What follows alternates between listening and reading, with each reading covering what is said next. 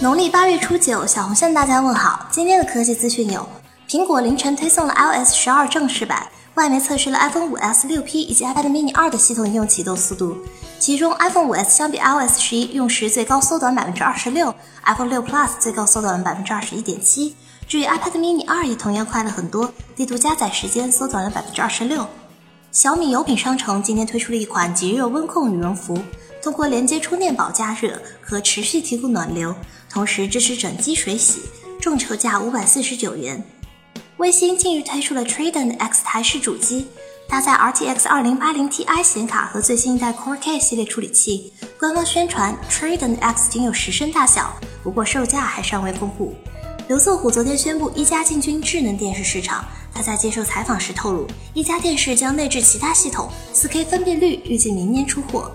外媒今天曝光了红米 Note 6 Pro 的真机上手视频，搭载骁龙六三六加六点二六寸刘海屏，配备三加三十二 GB 存储，前置两千万加两百万像素双摄，后置一千二百万加两百万像素双摄，电池容量为四千毫安，运行安卓八点一系统。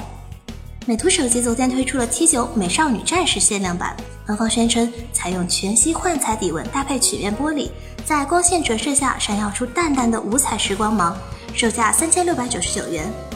今天网上曝光了努比亚新机前后双屏幕，取消了前置摄像头，这也是继电动升降式和滑盖式外第三种无刘海全面屏方案。你觉得努比亚新机这种方案怎么样？马斯克今天宣布，日本企业家前泽有作买下了 BF2 火箭首单飞行的所有座位，并邀请了六到八位全球顶级艺术家和他一起在2023年绕月飞行。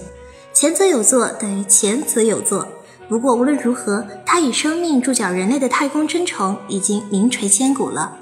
觉得视频还不错的话，欢迎点击关注订阅我们。您还可以添加公众号 VZOO 投票留言上墙，掌握最新科技动态。极简又拉风，每天一分钟。